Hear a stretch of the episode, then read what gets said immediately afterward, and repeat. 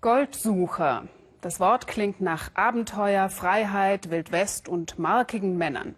Ungefähr genau das Gegenteil von dem, was unser Südafrika-Korrespondent Uli Neuhoff bei seiner Reportage in Johannesburg vorgefunden hat. Goldabbau im großen Stil gab und gibt es hier immer noch.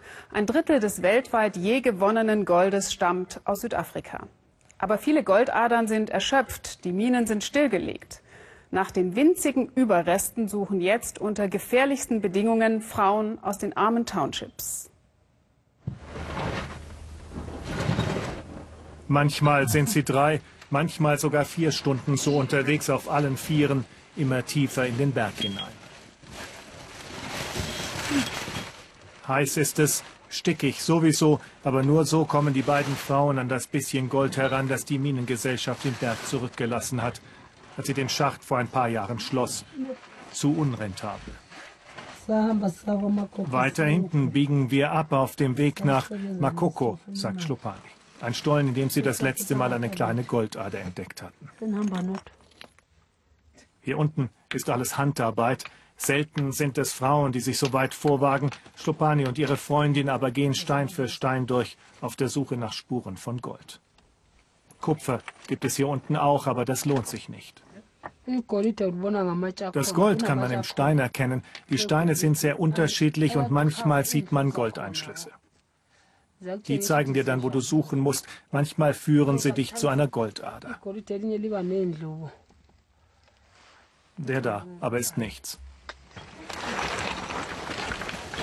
So wie sie gekommen sind, robben sie auch wieder zurück. Die Ausbeute ein paar Brocken Fels vielversprechend, wie sie hoffen. Mehr können sie nicht tragen. Einen Tag und die ganze Nacht sind sie normalerweise unter Tage. Erst am nächsten Morgen steigen sie wieder auf. Sonst würde sich der lange Abstieg nicht lohnen. Zu Fuß gehen sie zurück in ihre Township, in der jeder irgendwie von der illegalen Goldsuche in den gesperrten Schächten lebt. Hier in Durban Deep können wir nur mit versteckter Kamera drehen. Die Goldschürfer möchten keine Öffentlichkeit. Außerdem sind sie in Gangs organisiert. Hier die Simbabwer, weiter drüben zermahlen Frauen aus Lesotho die Felsbrocken zu feinem Staub. Meist sind die Frauen für alles Übertage zuständig. Die Männer gehen in der Regel in die Stollen. Hunderte arbeiten hier so. Ein ganzes Township lebt von der alten Mine und dem, was sie da noch rausholen können. Illegal und trotzdem unter den Augen der Polizei, denn die schaut weg, weil sie mitverdient. Klopani versucht sich von den Gangs und der Polizei fernzuhalten. Im Innenhof bei ihrer Hütte betreibt sie zusammen mit anderen ihre Goldproduktion. Hier können die Frauen wenigstens gleichzeitig auf ihre Kinder aufpassen. Schlopani hat vier. Es dauert lange, bis aus den Steinbrocken feiner Staub wird, der Grundstoff für die Goldgewinnung. Es ist ein staubiges Leben, das sie hier führen, aber es ist ihre einzige Chance. Jobs gibt es hier nicht am südwestlichen Rand von Johannesburg, der Stadt, die vor 120 Jahren nur wegen des Goldes gegründet wurde.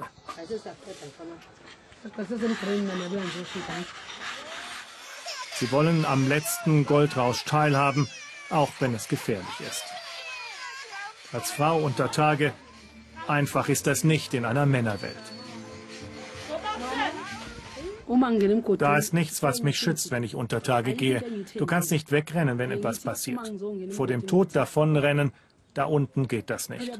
Aber meine Kinder und ich haben zu essen, darum geht es doch, mein Schlupan.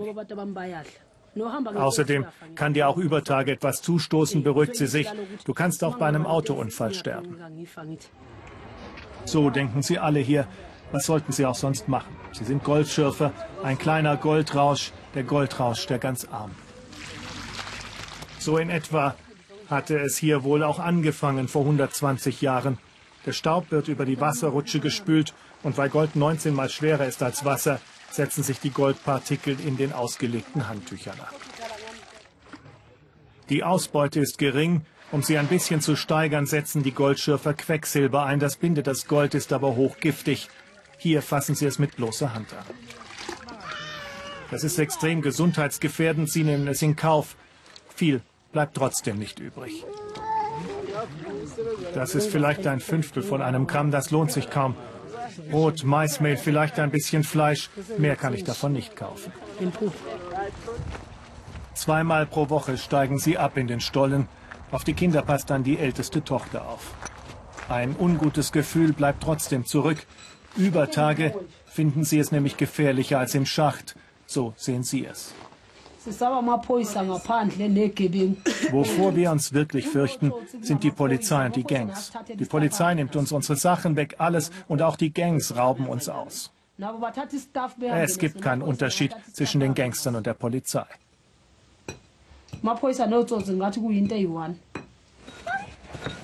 Und dann verschwinden sie wieder im Bauch der Erde. Seit sieben Jahren macht das Schlopani schon. Zwei ihrer Freundinnen hat sie in dieser Zeit bereits verloren. Sie starben wegen des Staubs in der Lunge.